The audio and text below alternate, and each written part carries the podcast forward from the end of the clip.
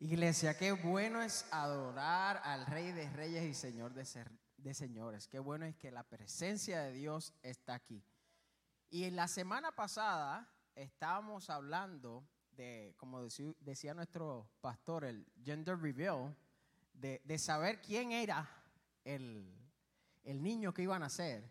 Y hoy vamos a estar hablando que nuestro niño se llama Jesús, que es nuestro Rey, es nuestro Salvador. Y vamos a estar hablando eh, en Mateo 2 del capítulo 1 al 11. Vamos a estar viendo todo lo que pasó y cómo Jesús llegó hacia Belén. Así que queremos que, que puedan buscar Mateo 2, Mateo 2 del 1 al 11.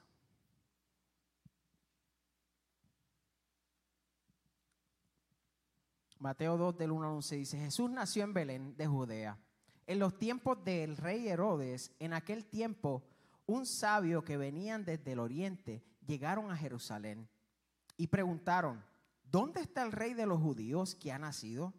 ¿Por qué hemos visto su estrella en el oriente y venimos a adorarlo? Cuando el rey Herodes oyó esto, se turbó y a toda Jerusalén con él. Convocó entonces a todos los principales sacerdotes y a los escribas del pueblo y le preguntó dónde había de nacer el Cristo. Ellos le dijeron en Belén de Judea, porque así está escrito por el profeta. Y tú, Belén de la tierra de Judá, no eres la más pequeña entre los principales de Judá, porque en ti saldrá una guía y apacentará mi pueblo de Israel. Y luego Herodes llamó un secreto a los sabios para saber con un tiempo preciso en qué, en que había aparecido la estrella. Los envió a Belén y les dijo, vayan y averigüen con sumo cuidado acerca del niño y cuando lo encuentren avísenme para que yo también vaya a adorarlo. Después de escuchar al rey, los sabios se fueron la estrella que habían visto en el oriente iba delante de ellos hasta que se detuvo sobre el lugar donde estaba el niño. Al ver la estrella se regocijaron mucho y cuando entraron en la casa vieron al niño con su madre María y postrándose ante él, lo adoraron, luego abrieron sus tesoros y ofrecieron oro, incienso y mirra. En este versículo tiene tres diferentes regalos que los sabios le regalaron. Tal vez no conozca la historia, pero leímos en Mateo 2 que Jesús nació y nació de una virgen. Hubo sabios gentiles muy ricos y educados que viajaron desde muy lejos para venir a adorar a Jesús. Quizás piense que eran tres porque en todo lo que en todos los tiempos cuando vemos en la natividad, vemos tres reyes, pero realmente no sabemos cuántos eran. Realmente no sabemos cuántos eran. Puede, haber sido docenas, pero viajaron muy lejos y se inclinaron a adorar a Jesús. Le dieron muchos regalos inusuales. En el versículo 11 nos dice, cuando entraron en la casa, vieron al niño con su madre María y prostrándose ante él, lo adoraron. Luego abrieron sus tesoros y le ofrecieron oro, incienso y mirra. El incienso representa a Jesús como sumo sacerdote. Representa el pueblo de Dios. La mirra representa a Jesús como el siervo y el cordero de Dios. Finalmente, el oro representa que Él es digno de ser un rey. Hoy vamos a estar hablando y no, el, tema principal que queremos eh, llevar en esta tarde es, no hay otro rey como Jesús. Jesús no es una sola persona nacida en la tierra, sino es el rey de reyes y señor de señores. En 1 Timoteo 6:15 dice, Pablo dijo, porque en el momento oportuno Cristo se manifestará desde el cielo, porque Él es bendito y todopoderoso. Es el rey de todos los reyes es el Señor de todos los señores. Y Pablo en, en esa epístola nos habla que no hay otro rey como Jesús. La gente esperaba que el Mesías naciera en una cuna de plata, nacía en una cuna de oro. Pero como saben la historia, el Mesías Salvador y nuestro rey nació en un establo. Ellos esperaban que naciera en otro lugar, pero él quería enseñarle a todos cómo realmente, no importa de dónde vengamos, lo importante es adorar al rey. Él nació de un carpintero nacido en Nazaret. Es un mensaje inusual porque realmente lo hacemos mayormente cuando es Navidad. Y yo le comentaba al pastor y le decía, vamos a, vamos a hacer el mensaje eh, Navidad en abril. Porque siempre lo traemos en Navidad. Pero quiero que vean tres respuestas distintas que vemos en los versículos que leímos anteriormente. La primera, Herodes no quería a Jesús como rey. Él quería proteger su realeza. Y una de las cosas más tristes es que a pesar de proclamarse adorador de Dios, él hacía cosas paganas. A escondidas hacía cosas paganas. Y muchos de nosotros queremos adorar a Dios pero, ¿sabes qué? Nos gustan las cositas de este mundo. Sí, yo voy a la iglesia, yo adoro a Dios y es importante. Yo voy todos los domingos, pero ¿y cuando no estás en la iglesia, qué haces? Cuando estás en otro lugar, cuando estás en tu trabajo, cuando estás en la escuela, cuando estás en el supermercado, ven a Jesús en tu vida.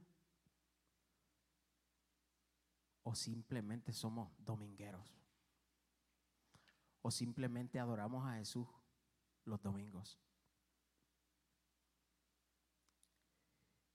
Algo que vemos de, este versículo, en el versículo 8, dice Herodes, vayan y averigüen con sumo cuidado acerca del niño y cuando lo encuentren, avísenme para que yo también vaya a adorarlo.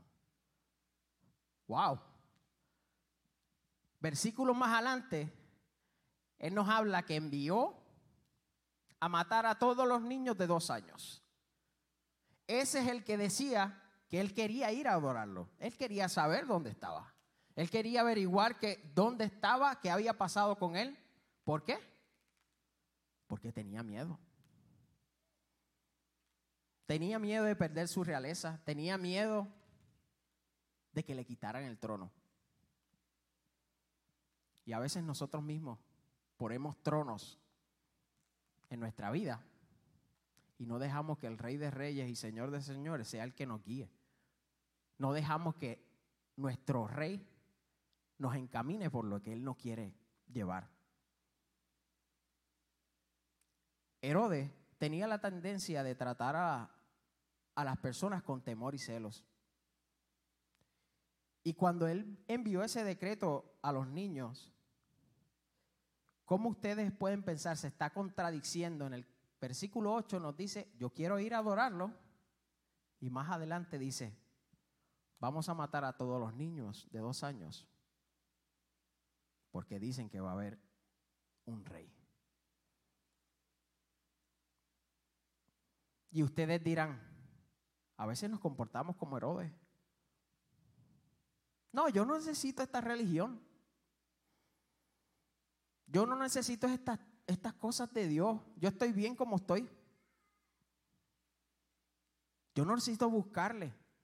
Yo puedo hacerlo solo. Yo puedo hacer mis cosas por, por mi propio afán. Voy a hacer la vida a mi manera porque es más fácil. Que nadie me diga lo que tengo que hacer porque realmente yo no quiero que eso ocurra. Que la iglesia no me diga cómo yo tengo que vivir. ¿Sabes? Lo que tú estás haciendo es oponiéndote al Rey de Reyes y Señor de Señores que se llama Jesucristo. Estás dejando que las cosas de la vida, que las cosas del afán de la vida sean más importantes de lo que Dios quiere hacer en tu vida. El segundo punto, dice, los sacerdotes judíos no se opusieron, simplemente ignoraron al rey. Y es extraño porque en Miqueas 5:2 dice, "Tú Belén Enfrata, eres pequeña para estar entre las familias de Judá, pero de ti me saldrá el que será Señor de Israel. Sus orígenes se remontan al principio mismo y a los días de la eternidad. Pero sin embargo, los sacerdotes no se presentaron a adorar al rey. Y lo mismo sucede contigo y conmigo. Cuando te preguntan, oye, ¿quieres servir en la iglesia? ¿Quieres ir a la iglesia conmigo? Hay, hay muchas cosas que Dios quiere hacer en tu vida. No, no, no, yo estoy bien. No te preocupes. Yo estoy bien aquí en mi banca sentadito y escucho.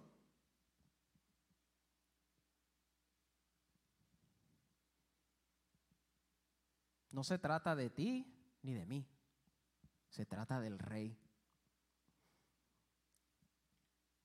Y a veces no queremos experimentar y, nosotros ponemos obstáculos en nuestra vida cuando no dejamos que la presencia de Dios sea la que nos guíe.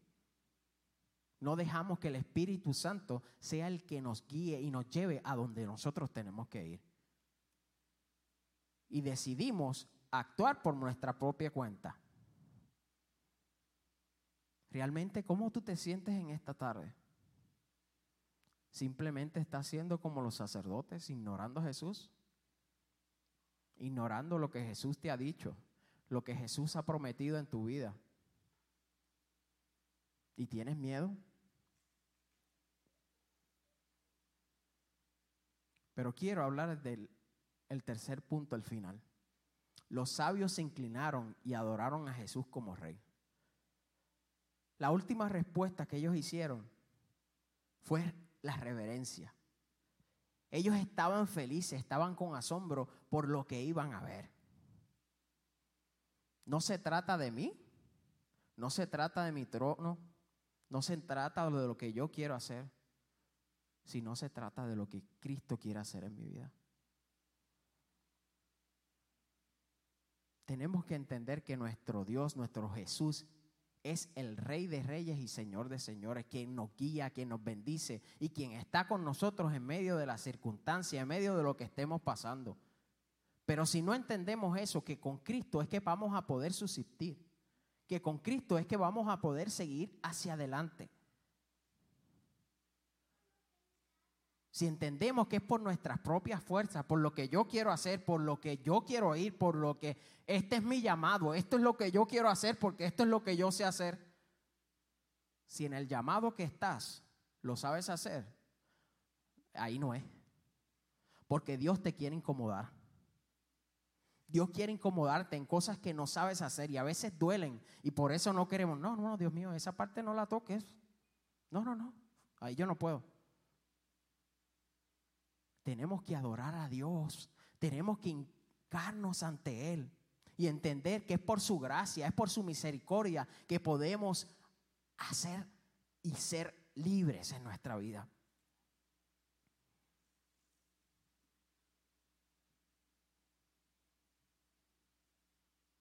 ¿Cómo tú estás en esta tarde? ¿Cómo te sientes en esta tarde? ¿Estás dejando que Dios haga lo que tenga que hacer? ¿O estás huyendo? ¿O tienes miedo como el rey de que te vayan a quitar el reinado? ¿Tienes miedo de que te vayan a quitar lo que tú estás haciendo?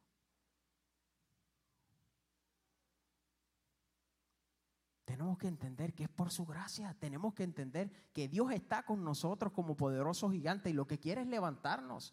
Lo que quiere es estar con nosotros en la brecha. No quiere dejarte solo.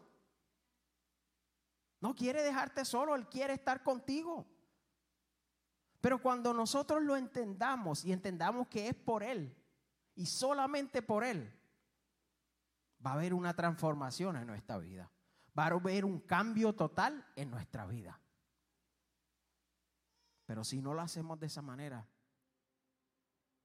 no vamos a poder continuar y vamos a ir obstáculo tras obstáculo. Pero Señor, ¿qué está pasando? Ya yo te hablé y te dije.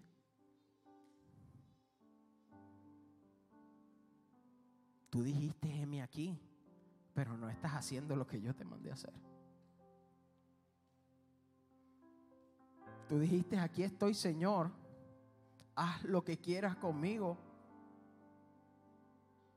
pero no bien no quieres hacer lo que conlleva.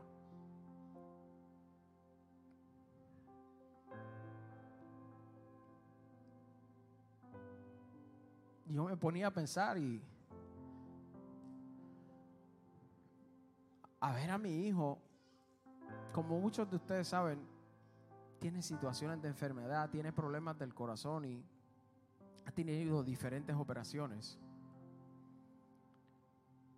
Al ver a mi hijo que pasa por esas diferentes situaciones y él sigue adorando, él sigue alabando al Señor. Y Dios me enseña a través de su enfermedad que no hay nadie como el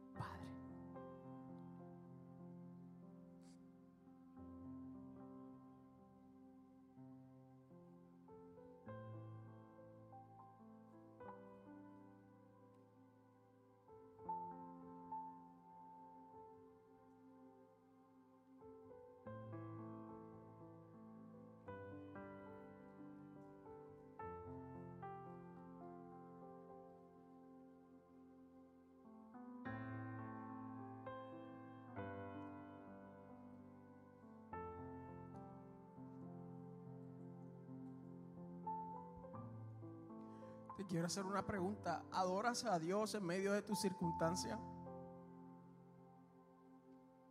¿Adoras a Dios en medio de tu situación? Y cada vez veo y me enseña a mi hijo que no importa por lo que estemos pasando, existe un rey de reyes que está ahí para levantarnos, que está ahí para abrazarnos cuando no podamos. Cuando no podamos seguir, Él está ahí. Tenemos esa, esa mano de Él para levantarnos. Permítele que Él pueda entrar en tu corazón, pueda entrar en tu vida.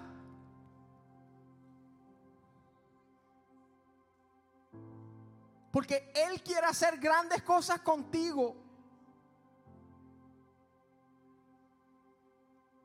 Deja que el Espíritu Santo redarduya, cambie. Que nos duele, iglesia, sí nos duele. No es fácil. Pero con Él podemos levantarnos. ¿Cuál es tu respuesta hoy? ¿Lo necesitas? Porque yo sí lo necesito. Sin Él no puedo seguir. Sin Él no puedo caminar. No importa lo que nadie te diga. Solamente pídele la opinión al Rey de Reyes y Señor de Señores. No importa el médico.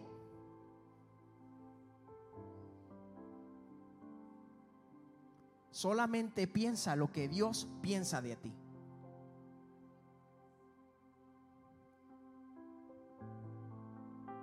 Él se despojó de su gloria. Para poder enseñarnos que en su caminar no hay rey como Él. Y quiero enseñarnos, y pasó toda su faceta desde pequeño hasta grande, para que entendamos que sí se puede, iglesia. Para que entendamos que podemos serle fiel a Él. Y quiero que tomen un momento para preparar sus corazones, para adorar a nuestro Rey. para darle honor y darle reverencia por lo que Él es y va a ser en tu vida.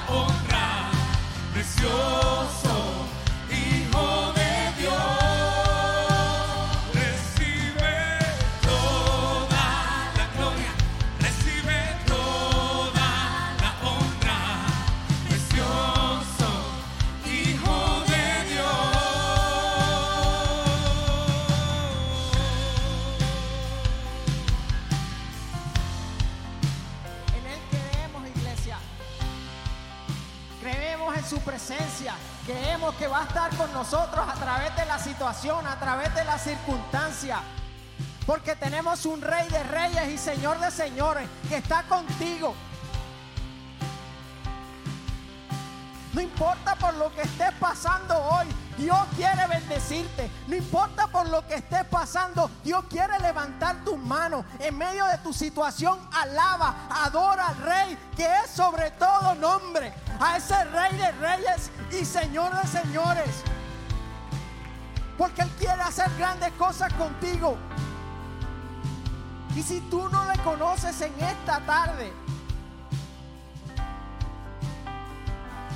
Él murió en esa cruz por nuestros pecados. Murió para darnos vida y vida en abundancia. Murió para levantar tus manos en medio de lo que estés pasando. Y Él quiere estar contigo como poderoso gigante. Y si tú no le conoces, y en esta tarde tú quieres hacer este paso, este gran paso de creerle a Él. De que no importando lo que venga, Él ya perdonó tus pecados. Él murió por tus pecados. Él murió en esa cruz por ti y por mí. Y en esta hora, tú quieres aceptar a Dios y decir, aquí estoy Dios. Tengo mis situaciones. estoy pasando, pero necesito de ti. Necesito de tu mano. Necesito de tu presencia en mi vida. Necesito de tu Espíritu Santo que me levante, que me haga nuevo, que me redarguya, que me cambie. Yo te voy a pedir que tú alces tus manos. Dios quiere estar ahí en medio de lo que esté pasando. Alza tus manos en esta hora. Y la persona que quiera aceptar a Dios como su único y salvador, levante sus manos alto. Él quiere liberarte, Él quiere estar contigo. Él quiere estar contigo y no quiere dejarte. Y si nos ves en línea y has aceptado a Dios, te felicito.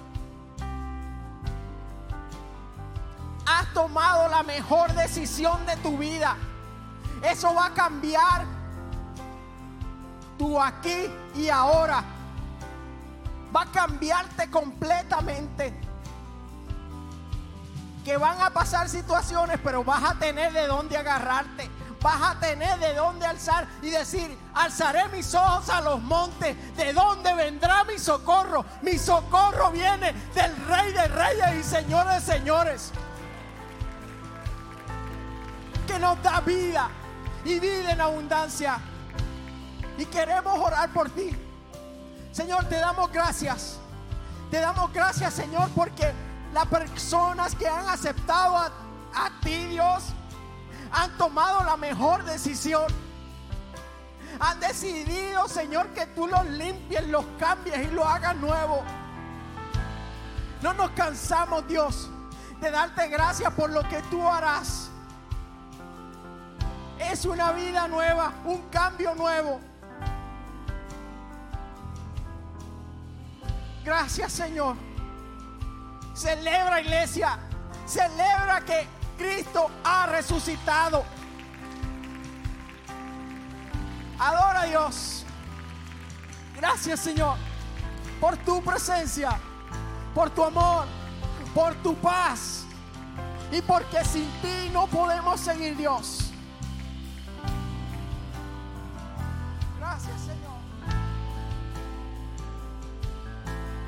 Recibe nuestra alabanza, recibe nuestra adoración. Oh, Gracias, Señor.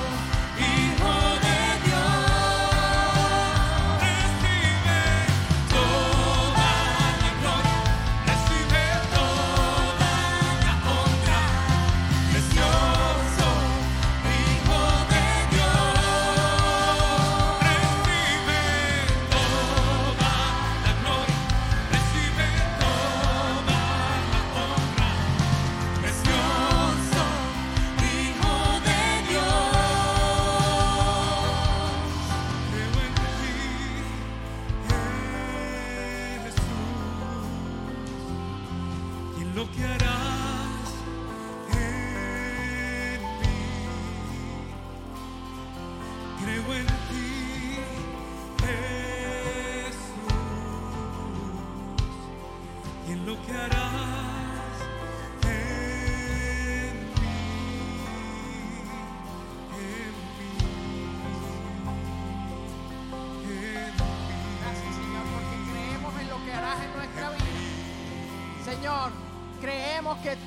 estarás con nosotros, Señor, como poderoso gigante.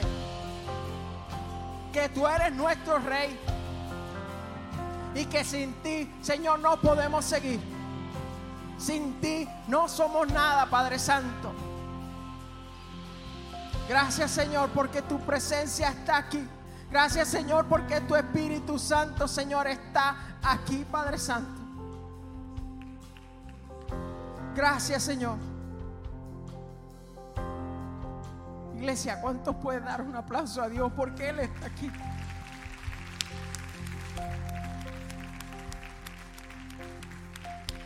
Qué hermoso es sentir su presencia. Qué hermoso es poder adorarle. No te pierdas esa oportunidad, iglesia. Adórale durante la situación. Adórale durante el problema. Adórale. Porque Él va a cambiar el, por el llanto, va a cambiar el gozo.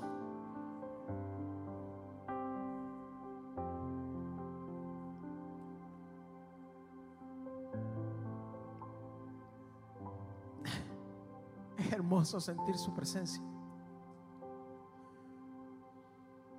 Es hermoso poder adorar la iglesia. Y si tú estás aquí, y no le conoces, y no le conoces, no pierdas la oportunidad, porque por mañana puede ser tarde. No pierdas la oportunidad. Si Él está tocando tu corazón y, te dice, quiero entrar, quiero estar contigo en medio de lo que estás pasando, no dejes que ese- eso pase. Deja que Dios esté ahí junto contigo en medio de lo que estás pasando. Y en la parte de atrás tenemos a nuestro hermano Joel. Y si aceptaste a Dios, queremos orar contigo. Queremos estar contigo. Queremos levantarte las manos en medio de lo que estás pasando. Estamos aquí, iglesia. Y damos gracias a Dios por cada una de las partes del servicio, cómo Dios ha transformado y ha cambiado. ¿Cuántos lo creen? Damos gloria a Dios. Gracias, Señor. Gracias, Padre. Y asimismo le esperamos la próxima semana para poder seguir adorando al Rey. No se pierdan la oportunidad de seguir buscándole, buscándole cada día más. Le vamos a pedir que manténgase en sus asientos, los ujieres le van a dirigir. Nuestro hermano Joel está en la parte de atrás. Si usted aceptó a Dios, vaya donde Él. Él quiere ahí estar contigo. Él quiere orar contigo.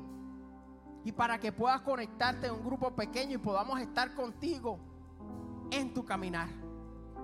Iglesia, muchas bendiciones que.